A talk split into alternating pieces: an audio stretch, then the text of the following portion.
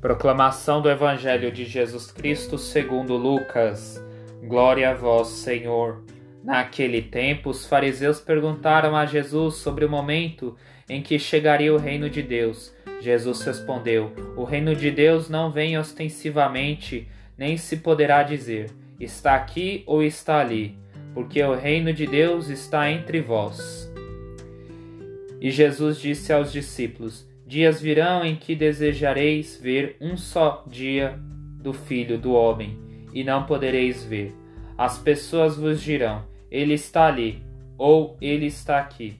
Não deveis ir nem correr atrás, pois, como o relâmpago brilha de um lado até o outro no, do céu, assim também será o Filho do Homem no seu dia.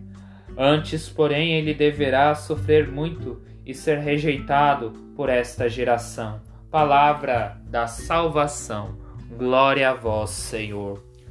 O reino dos céus consiste em fazer com que Jesus seja o rei de nossos corações, deixar com que reine em nossa vida. Mas para isso devemos abrir os nossos corações e ouvir cada vez mais a palavra de Deus e colocar em prática o que o próprio Deus nos ensina deixando com que Cristo domine a nossa vida para buscarmos sempre a conversão de vida, porque o reino dos céus exige conversão, renúncia, oração, mortificação e prática das virtudes. Para não sermos apegados com as realidades mundanas e para não cairmos em pecado, que são situações que tem o intuito de acabar com a intimidade que temos com Deus.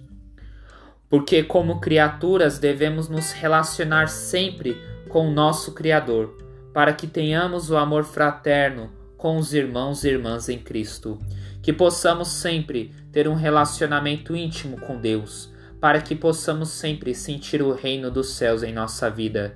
Que o Espírito Santo nos explique todas essas palavras. Amém.